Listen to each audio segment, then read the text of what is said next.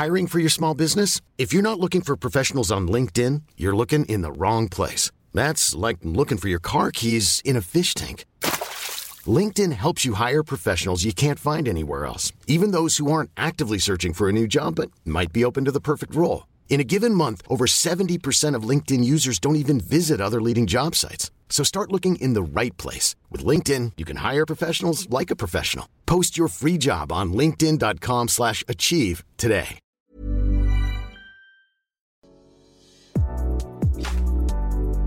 Pues nací en Monterrey y llevo ya más de tres años y medio viviendo en Ciudad de México. Y fue hace cuatro años. Tenía dos caminos muy distintos frente a mí y pues una decisión que tomar. Y no tenía claridad de cuál era la mejor opción. Entonces en ese momento decido hablarle a un mentor y amigo muy sabio para que me apoyara a tomar esta decisión. Y me contestó con dos preguntas. Me preguntó, ¿cuál es tu propósito? Y yo, ¿qué es eso? ¿Cómo se come? ¿Qué es eso? Estoy más confundida ahora. Y me dice, bueno, ok, entonces ¿Cómo te ves en 10 años y cuál de estas opciones te acerca más de eso? Ahí empezó un camino muy importante para mí, que es el camino de la búsqueda de mi propósito, que ya hoy tengo claridad y ya ha ido evolucionando. Y parte de mi propósito es apoyar a otras personas justo en este camino de descubrimiento de su propósito. Esa conversación y una decisión valiente después aterricé en la Ciudad de México.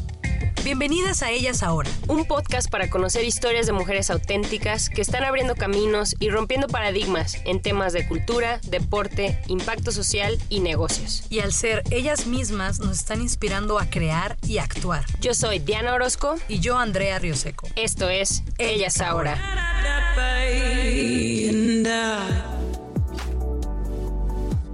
Por dos años estuve coordinando una ONG de abogadas que se llama Abogadas MX, que su propósito es cerrar la brecha de género en puestos de liderazgo del sector legal del país. Entonces estuve haciendo eso un tiempo hasta que llegó el momento de volar para mí y fue cuando comencé también con Volar en B. Con Volar en B comencé de dos maneras. Empecé creando una experiencia de aprendizaje, un taller de planeación profesional, con el objetivo de crear un espacio para que inicialmente mujeres estén en transición, ya vamos a ser incluyentes. Entonces, bueno, inicialmente mujeres de distintos ámbitos, distintas edades, distintas industrias pudieran tener un espacio en donde reflexionar y poder tomar mejores decisiones, poder hacer una estrategia profesional que tenga más sentido con quiénes son ellas, con qué es éxito realmente para ellas. ¿Dónde has estado toda mi vida? Aquí esperándote a que llegues para el día de hoy al contarnos sobre esto. Pues todo este tiempo he tenido la suerte de estar en contacto con quienes considero yo las mentes y los corazones más brillantes, hombres y mujeres, líderes multigeneracionales, distintas nacionalidades y muchas industrias. Pero para mi sorpresa hay algo que nos une a muchos, independientemente de, de, la experiencia. La duda constante de cómo tomar mejores decisiones para vivir vidas más plenas y constructivas. Entonces tener más impacto hacia afuera, pero también vivir vidas más felices, porque creo que va de la mano. Y es así como nace Volar en B también, ¿no? Con el propósito de crear espacios y experiencias para impulsarnos, donde podamos dar respuestas a nuestras preguntas con una comunidad de apoyo que enseña y aprende constantemente. ¡Wow! Me encantó.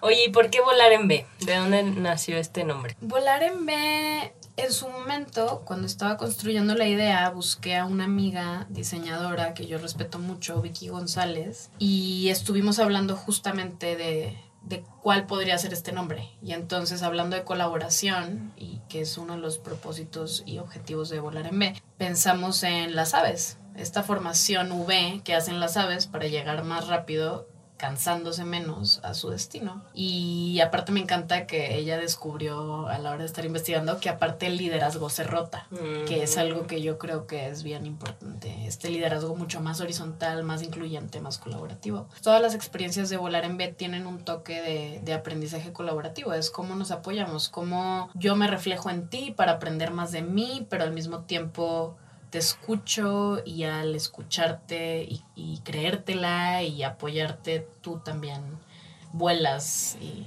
y así.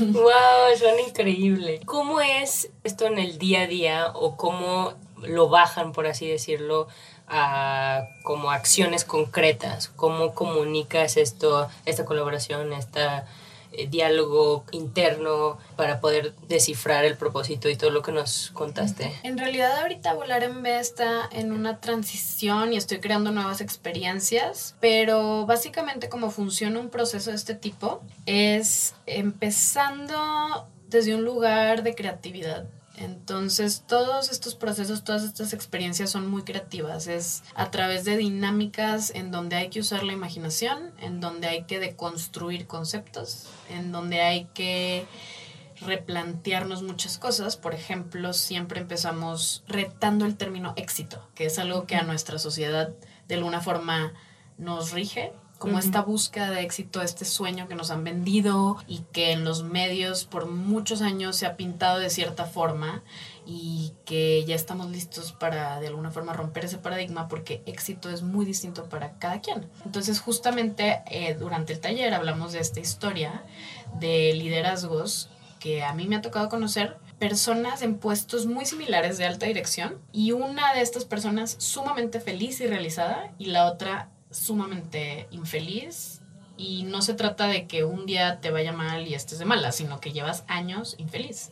¿Y qué pasó? Pues es la receta, pues eso suena más a un fracaso, ¿no? Que a un éxito, pero afuera tú dices, ah, pues están en la misma oficina, igual de increíble y ganan igual, igual de famosa, no sé, y qué interesante. Entonces identificaste eso, dijiste cuál fue la diferencia y así fue como estudias a las personas o ¿Cómo? En realidad se vuelven procesos muy individuales. Es como ir llevando un proceso de autoconocimiento. Entonces, por ejemplo, si, estuviéramos aquí ah, y tú estuvieras tomando el taller, tú estarías replanteándote para ti qué es éxito. Entonces, tu respuesta va a ser distinta a la otra persona que está al lado de ti replanteando su definición de éxito. Y es justamente hacer un comparativo, es empezar, bueno, me enseñaron que éxito es esto, ¿ok? ¿Cuáles de estas sí son verdaderamente éxito para ti? y te las llevas a, a, tu propia definición de éxito y cuáles faltan. Y entonces ya las integras. Después de eso empezamos a hablar de prioridades profesionales, que es más el día a día. Entonces, de este éxito, todos estos conceptos que definiste que te hacen a ti sentirte exitosa, exitoso, en el día a día, ¿cómo se ven? Y, y, vas aterrizando a tus prioridades profesionales no negociables, que luego es bien interesante porque ahí lo que sucede es que algunos y algunas se dan cuenta que no tienen ninguna de sus tres prioridades en su trabajo actual, pero como nunca se preguntaron qué les hace felices, qué es lo más importante para ellos y para ellas, pues nunca habían tenido tiempo de siquiera pensar porque tal vez no están tan felices en sus trabajos. ¿Nos puedes dar un ejemplo de esto? O sea, sí me queda claro que es algo muy personal, pero algún ejemplo de... Por ejemplo, en cuanto a prioridades profesionales, el, ni siquiera el cielo es el límite, en el sentido en el que habrán algunas personas que digan, pues para mí una de mis prioridades no negociables en cuanto a mi esquema laboral es la flexibilidad de física. O sea, de yo poder estar en otro lado en el momento en el que yo quiera. Y entonces, imagínate, del millón de variables que hay, tú estás eligiendo tres. Y una de esas tres no está en tu vida. Y ahí es cuando de repente algunos se dan cuenta y dicen, órale, con razón llevo estresada o estresado tantos años en ese trabajo. Pues sí, porque tal vez no tienes una, dos o tres de estas prioridades. Y ahí lo que sigue no es necesariamente decir, bueno, entonces pues ya, busco otro trabajo, dejo de hacer lo que estoy haciendo. No necesariamente. Ahora la siguiente pregunta es, pues podrías negociar estas prioridades? Es la siguiente pregunta, porque muchas veces, imagínate qué interesante cómo podemos estar en una situación que no nos gusta, pero ni siquiera nos damos el tiempo para reconocer que no nos gusta y como que seguimos en automático. Y luego tal vez ya lo reconociste, pero no te atreves a pedirlo. ¿Por qué? Porque de alguna forma también nos han enseñado que lo indispensable es más bien el trabajo para nosotros y que nosotros no somos indispensables para las empresas. Pero ya con tantas posibilidades laborales, esa empresa tampoco es indispensable para ti. O ese esquema porque podrías estar emprendiendo o en otro tipo de esquema, tampoco es indispensable para ti. Siempre puedes, si eres un consultor y de repente te das cuenta que ya no, o un profesionista independiente y por algún motivo es momento de explorar otro, otro esquema laboral, lo puedes hacer como que nos han enseñado a pensar muy lineal, o un extremo o el otro, o blanco o negro, y de repente te das cuenta que hay tantas posibilidades y que podemos transformarnos y que podemos evolucionar y que se vale hacer algo totalmente distinto de lo que estudiaste y de repente te das cuenta que hay gente súper exitosa que ni siquiera estudió nada que ver con lo que hace, pero que sí tiene esa persona que se conoce y que sabe lo que le encanta y que se lanzó por ello. Wow. Y después de esto, entonces es un como muchas preguntas. ¿De dónde como aprendiste como a pensar así tú misma? O sea, entiendo que dijiste quiero ver mi propósito y pues te vas para atrás, ¿no? Bueno, en mi caso es de como la niñez, la familia, de dónde aprendí, ¿no? Porque empieza a deconstruir como tus creencias y dices, ¿de dónde aprendí esta creencia? Y cómo fue el caso para ti de, de esta aventura de conocerte.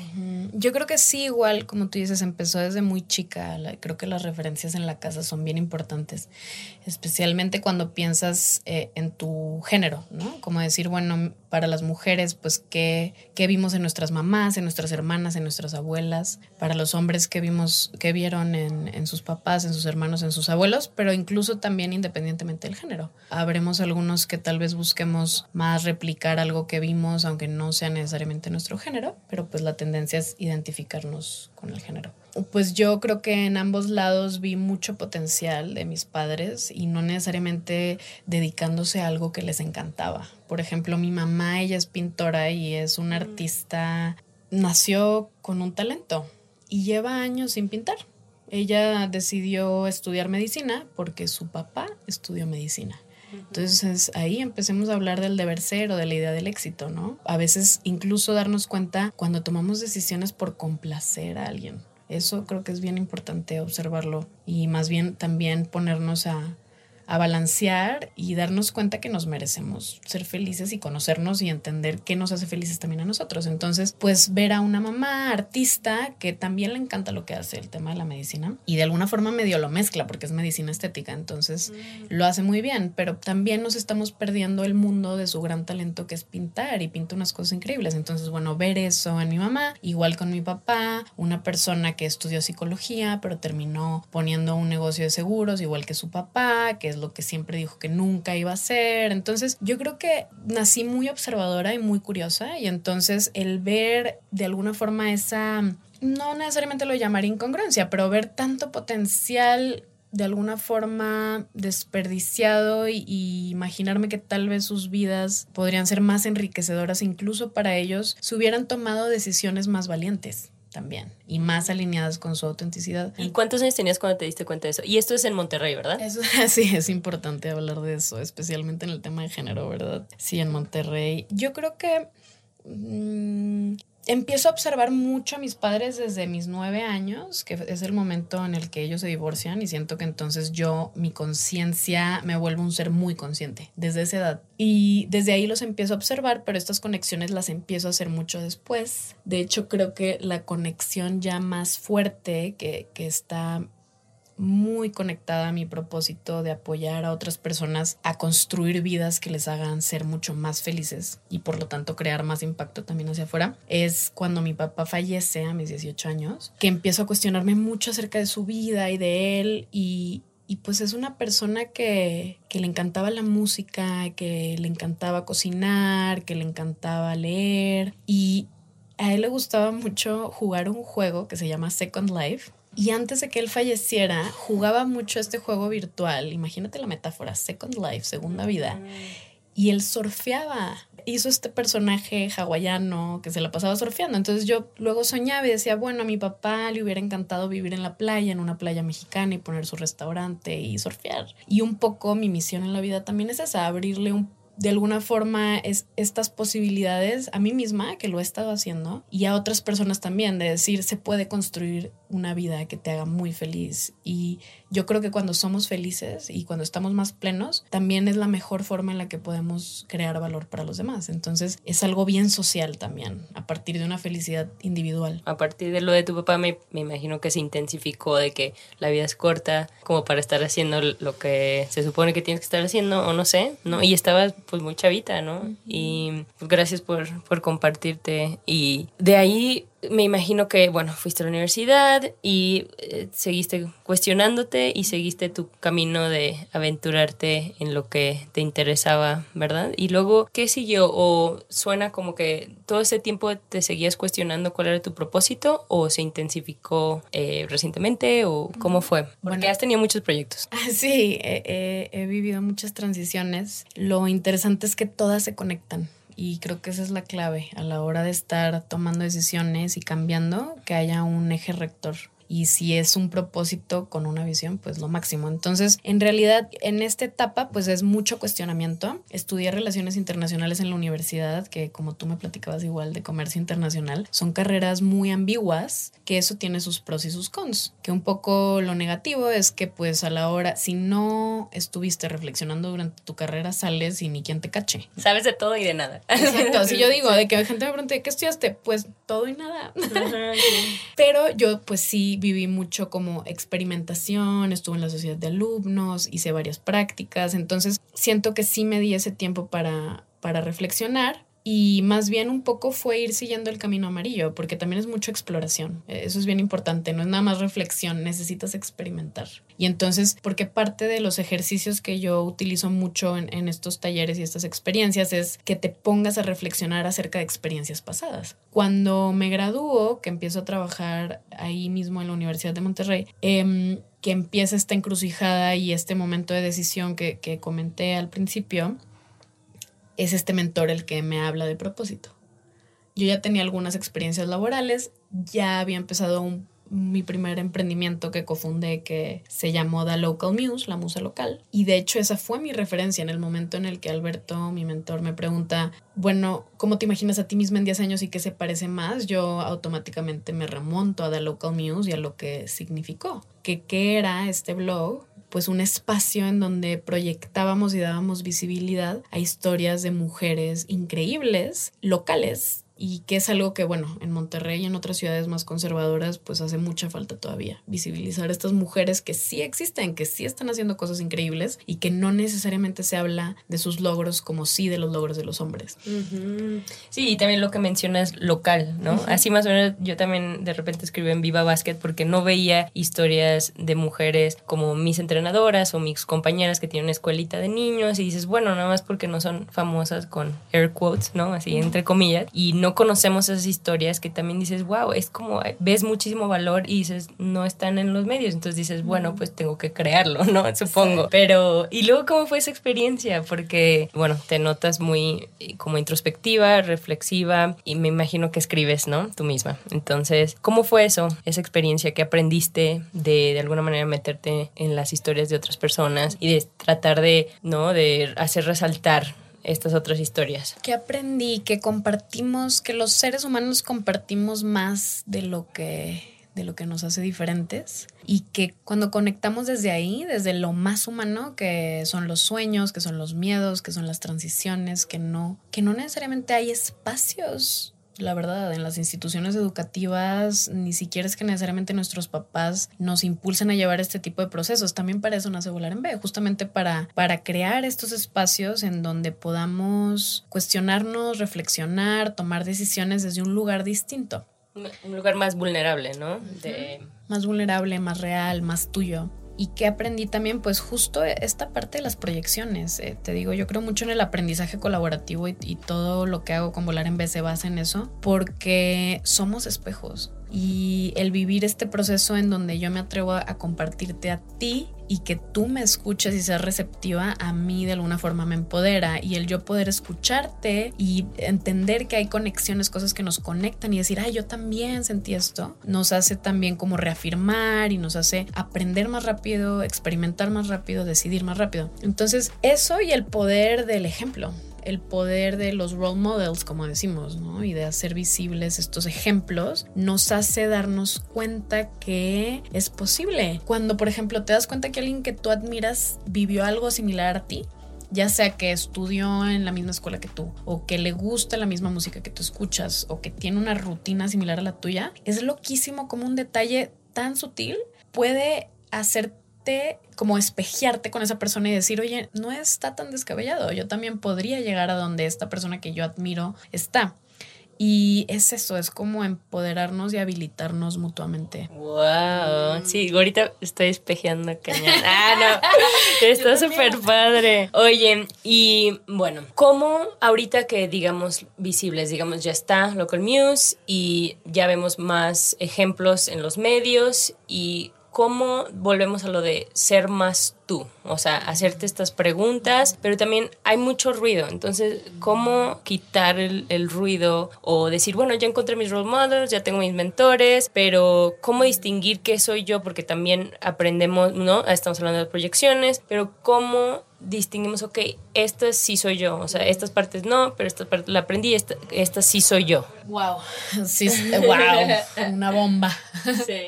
Digo, no sabemos, estamos aquí platicando, estamos, como que estamos divagando, eh, muy chido. Está increíble, me encanta, me encanta. Sí, es campechanearle, es que la vida es eso, es, es entre, por ejemplo, yo lo vivo ahorita, es entre planear y estar abierto a, a lo imprevisto.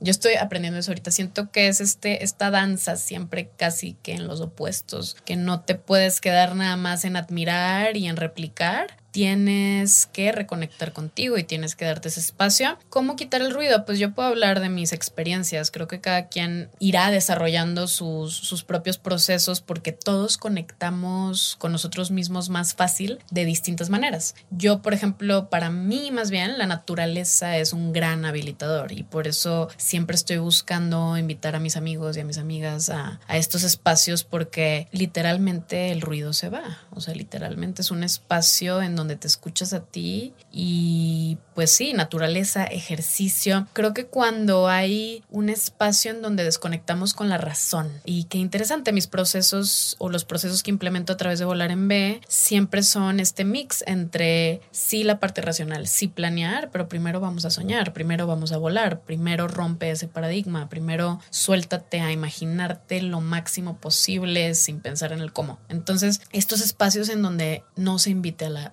a la razón, al juicio. Sino que le des espacio a la intuición, ¿verdad? Y también creo que hay estudios, ¿no? De que vas a la, a la naturaleza para curar ansiedad o curar... Porque vuelves a un lado como primitivo y también, ¿no? De ver las estrellas, no sé, los olores, los sentidos, ¿no? Y qué padre que, que mencionas, que mencionas eso. Oye, y en este camino, en esta aventura de encontrarte a ti, ¿qué es lo que has, ahora sí, el lado más feo? Porque también estamos hablando, ya sabes que en ellas ahora nos gusta la neta. Entonces dinos la neta también. O sea, sí, o sea, dinos, mira, yo por ejemplo te comparto, soy muy ansiosa desde chiquita, entonces es así como, eh, tengo que decirme así como, a ver, respira, me metí en yoga. También yo he estado frustrada en muchas ocasiones y luego, luego piensas así como lo peor y lo dices, a ver, bueno, no está tan mal, pues, ¿quieres compartir algo de qué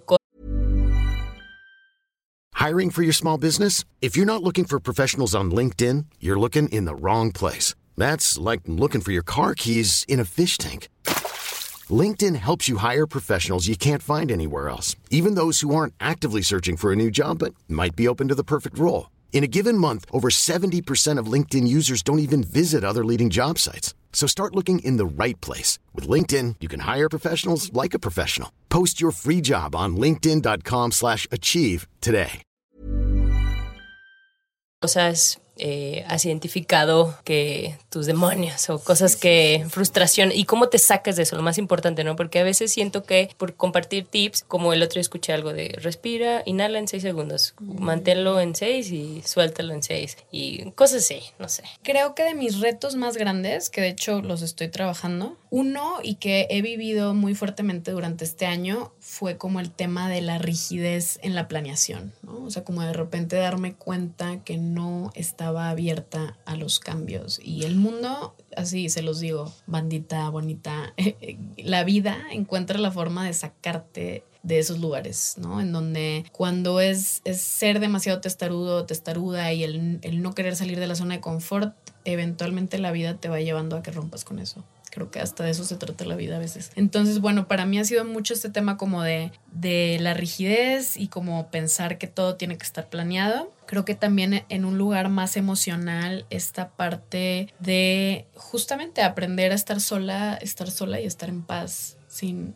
sin estar en pareja. Creo que ese ha sido también para mí un gran, gran aprendizaje. ¿Y cómo le hago para salirme de, de estos espacios? Creo que también el autosabotaje en lo, en lo profesional y en lo personal como el no creérmela y todo eso, que la verdad he ido avanzando bastante bien, pero porque justo me apoyo mucho de mentores, incluso de terapia, de espacios de reflexión. ¿Cómo me salgo de ahí? En algo más a corto plazo, es decir, me urge salirme de esta actitud que no me está funcionando, de este pensamiento que me está nublando. Escribir es uno. Otro, hablar con alguien para escucharme, o sea, amigos en confianza. Otro, la meditación, literalmente. Hay unas playlists súper buenas que yo no estoy enterada bien cómo funcionan, pero hay como este tema de los hertz y de como que cierta música que, que, te lleva a cierto lugar y, y te realinea. Entonces, así a corto plazo rápido, escribir, hablarlo, escuchar música y la, meditación, las respiraciones. Creo que las respiraciones es de lo más poderoso también. Más planeado, que bueno, también está cercano al ejercicio. O sea, yo creo que el tema físico es bien importante. O salirme a correr o hacer yoga, irme al gimnasio, lo que sea también. Y más a decir, bueno, sé que estoy en una etapa en donde ya es momento de salir un rato, ir a la naturaleza, planear esa salida a la naturaleza, hacer algo que nunca he hecho como algo así. Eso me encanta. Oye, María, y también mencionabas que tienes una red ¿no? De apoyo y conoces mucha gente. Y ¿Cómo te has formado esta red para aquellas personas que dicen, no, es que yo no soy buena como para conocer gente o para hablar o para, eh, no, pues no tengo una red, y, pero cómo hay algunos consejos, como ya sé que a lo mejor es natural para ti, pero si lo hiciéramos un poquito más consciente de que, ah, bueno, usualmente les mando un mensaje por Instagram, o no sé, o los conocí en un evento, me gustó cómo pensó y le fue a hablar, no sé, algo así como que tú consideres que ha sido clave para poder tener como esta tribu de, de mentores y mentoras. Pues de alguna forma hay algo que comparto o que tenemos en común mi red más cercana y yo, independientemente de la edad, de la experiencia, de la industria, de lo que hagan en sus vidas. Que, y el punto es ese, ¿no? Es como me he puesto en lugares y en experiencias en donde he logrado conocer a personas con quienes vibro y ellos vibran conmigo, pero es a partir de este autoconocimiento. Cuando tú te conoces mejor, empieza y empiezas a, a seguir esta intuición por ejemplo, pues a muchas de las personas que he conocido ha sido a través de lo laboral, ¿no? Es como ir teniendo estas experiencias laborales. Yo no creo mucho en el networking así de llegar a un cóctel que te invitaron y dar tarjetas, porque se vuelve algo muy comercial. Muy transaccional, ¿no? Muy transaccional. Busco clientes. Ah, Ajá, y que luego no funciona. O sea, ¿cómo le escribes a esa persona de que, hola, ¿te acuerdas de mí si nos vimos y ni hablaste de qué compartes? Yo creo que un networking real, una red fuerte, viene, proviene desde un lugar en donde te compartes con esa persona, pero también escuchas auténticamente a esa persona. Entonces, mi tip o, o, mi recomendación en ese sentido es exponte en lugares o vea lugares que tengan que ver con tu autenticidad, con tus intereses, porque ahí vas a poder conectar con otras personas con intereses similares. Entonces, para mí, temas de género, temas bien humanos, temas de naturaleza, ahí he conocido a, a las personas más increíbles, por ejemplo. Conectamos, ¿por qué? Porque tenemos cosas en común.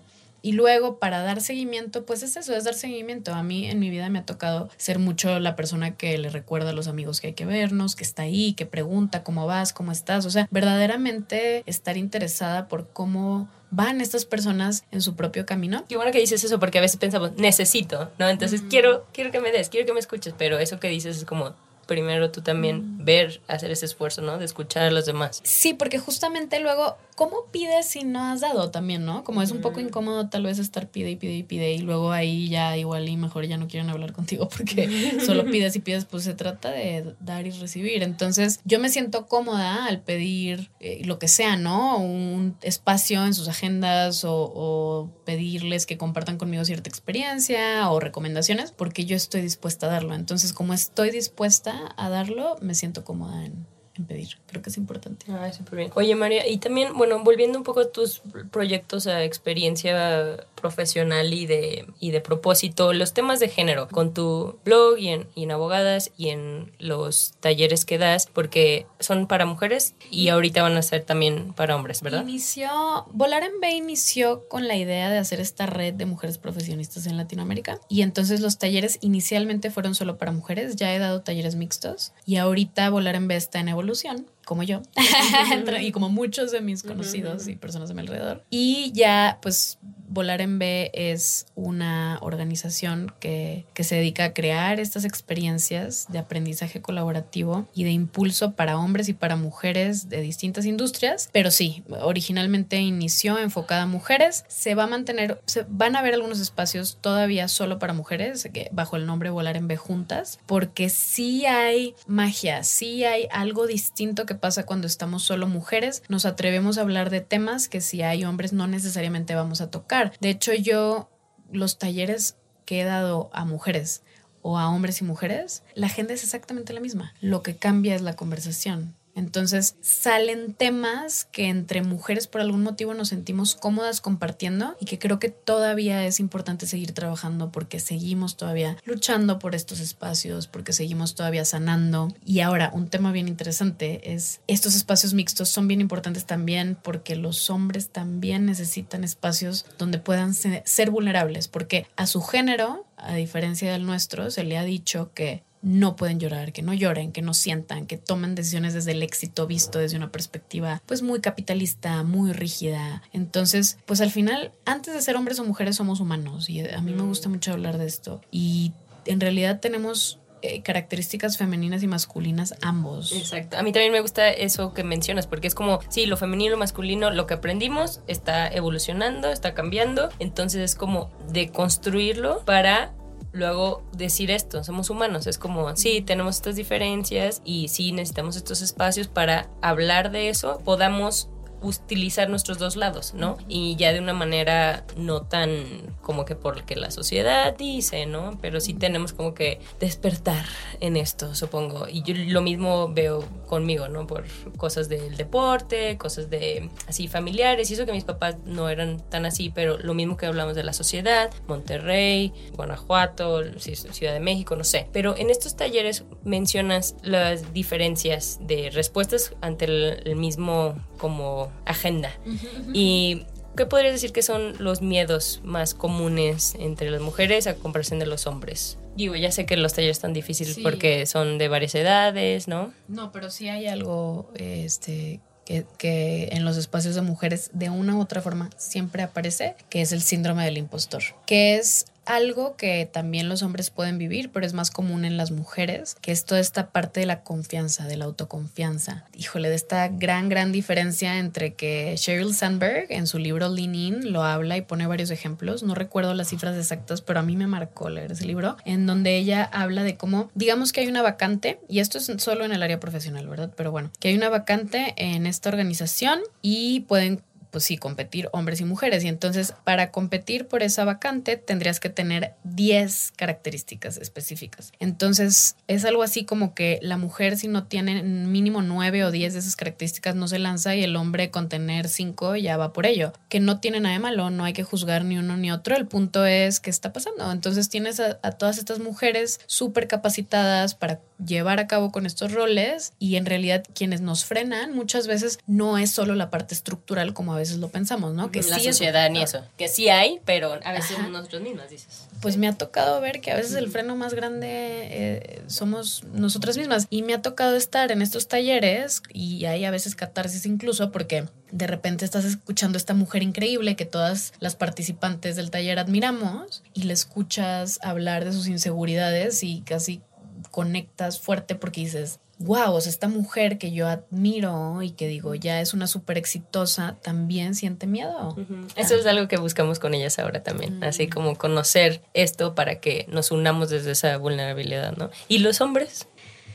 Los hombres, yo creo que con lo que más batallan es con conectar con su propósito a las mujeres de alguna forma, hablando de, de mujeres, a ver, voy a hablar de lo que yo conozco, ¿no? Mujeres en México y otros países en donde que ya tenemos como acceso a educación privada, de alguna forma ya tenemos más permiso de, de tener nuestro lado masculino y femenino desarrollado, ya tenemos permiso de ser exitosos en lo profesional, pero también de llorar si queremos, pero también de repente igual y decir, bueno, pues ya no quiero trabajar y solo me quiero quedar a cuidar a nuestros hijos y de hacer todas estas fórmulas increíbles y entonces, pues gracias a eso tenemos menos barreras para conectar con nuestro propósito de vida.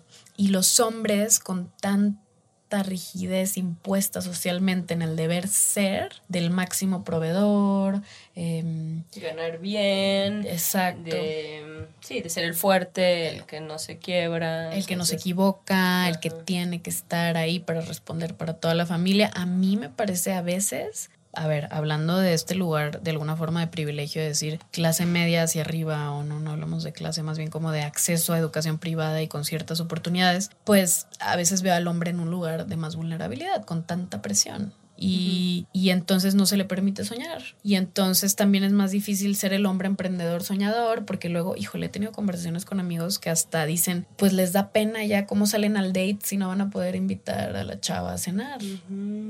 Y yo digo, órale, ¿no? Y empiezan ahí otro tipo de inseguridades más en lo personal para ellos. Yo eso percibo. De que lo quieren, que los queremos como por el dinero que tienen, ¿no? O sea, piensen que van a ser atractivos en en base en a, a, su en dinero, a su dinero, a un puesto o así, ¿no?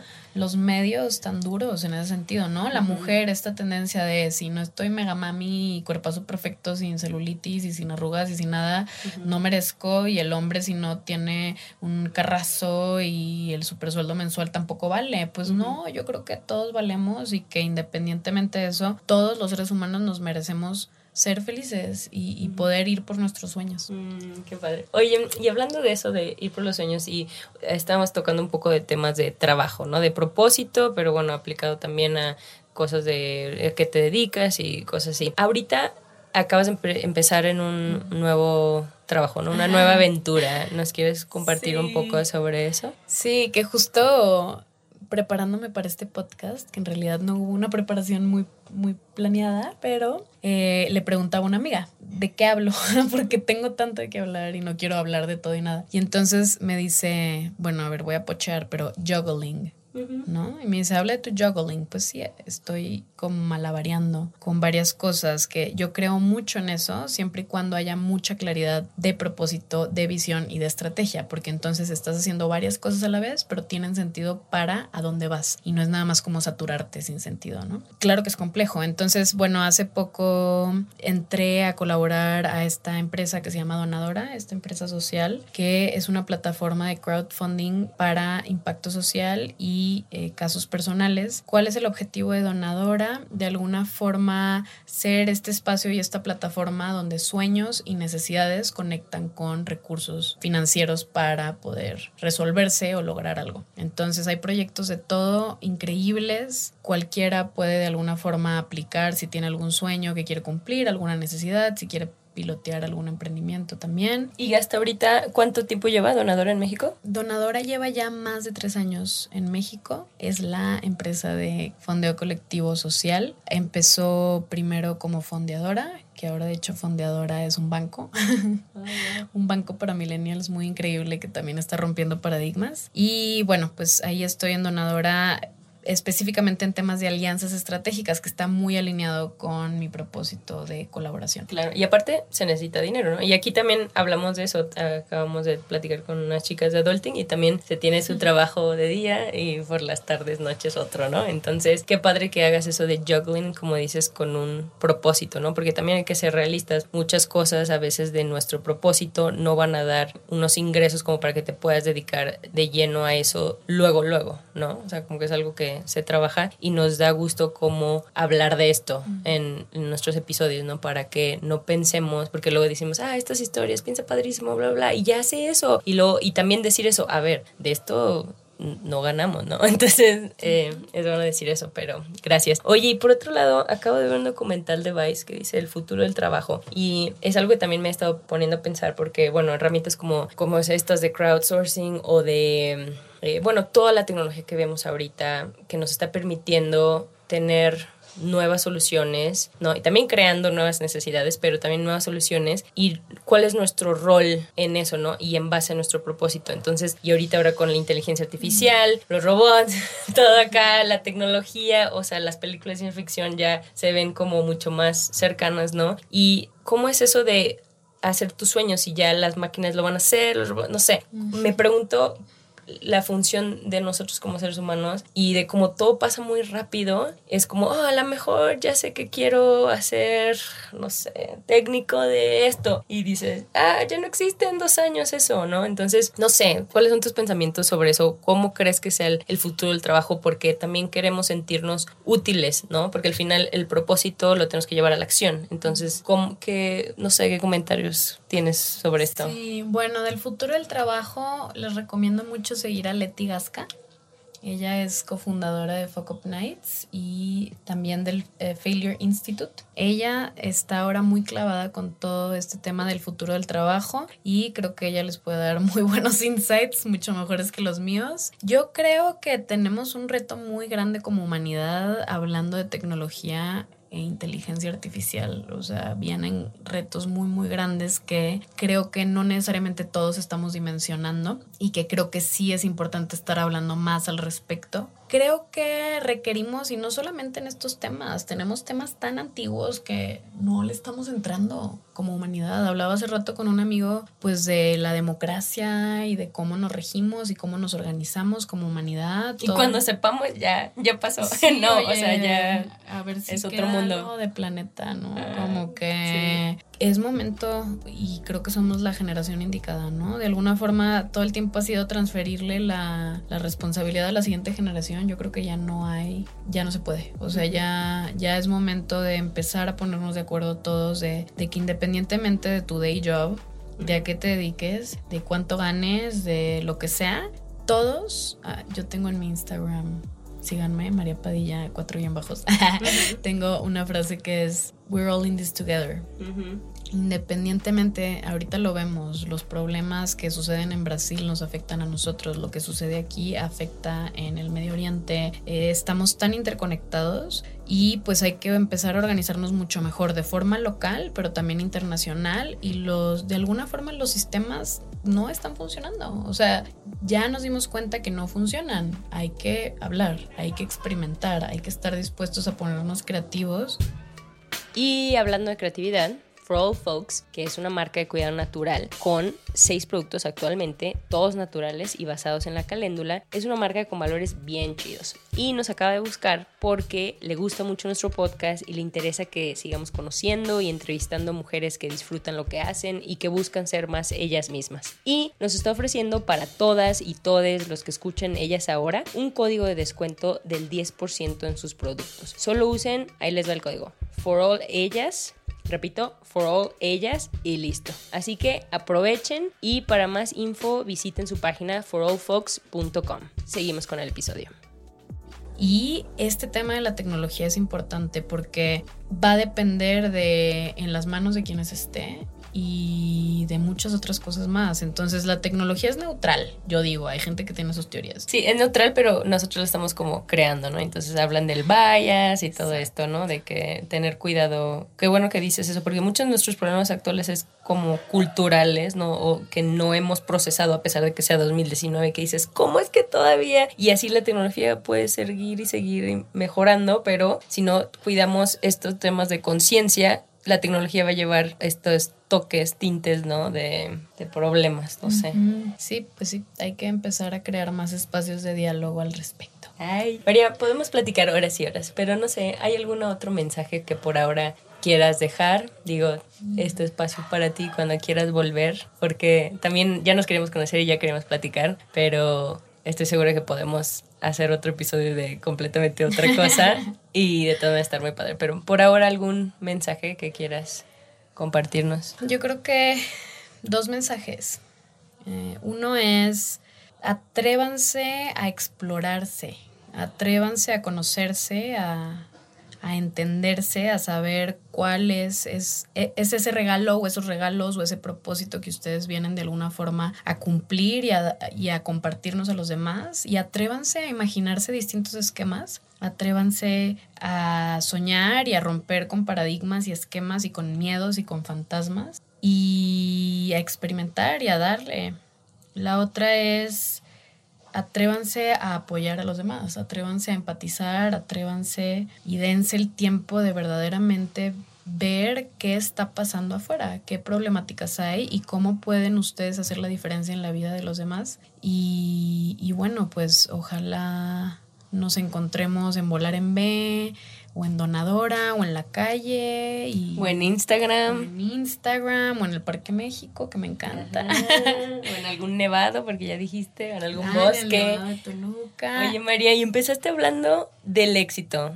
¿Para ti qué es el éxito? Es vivir una vida plena, creativa, auténtica, abundante y de mucho impacto hacia adentro y hacia afuera. Oigan, otro, otro tema hay que aprovechar como estos momentos caóticos o de tensión como este, en donde me pones así entre la espada y la pared, a veces ahí es donde surge la genialidad. De hecho, volar en vena nace de una tragedia. Entonces, también les invito mucho a, darse cuenta cómo a veces las experiencias que pueden parecer muy negativas y muy tristes tienen regalos. En verdad, siempre eh, abajo de las hojas secas nacen florecitas.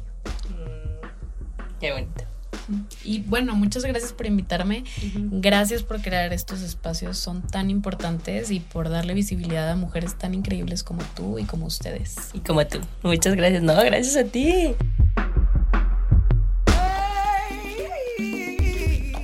Gracias por escuchar Ellas Ahora. Comparte este episodio con alguna amiga que creas que le gustaría.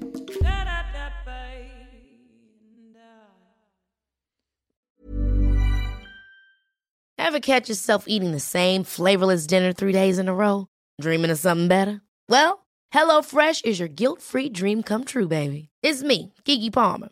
Let's wake up those taste buds with hot, juicy pecan-crusted chicken or garlic butter shrimp scampi. Mm. Hello Fresh. Stop dreaming of all the delicious possibilities and dig in at HelloFresh.com. Let's get this dinner party started.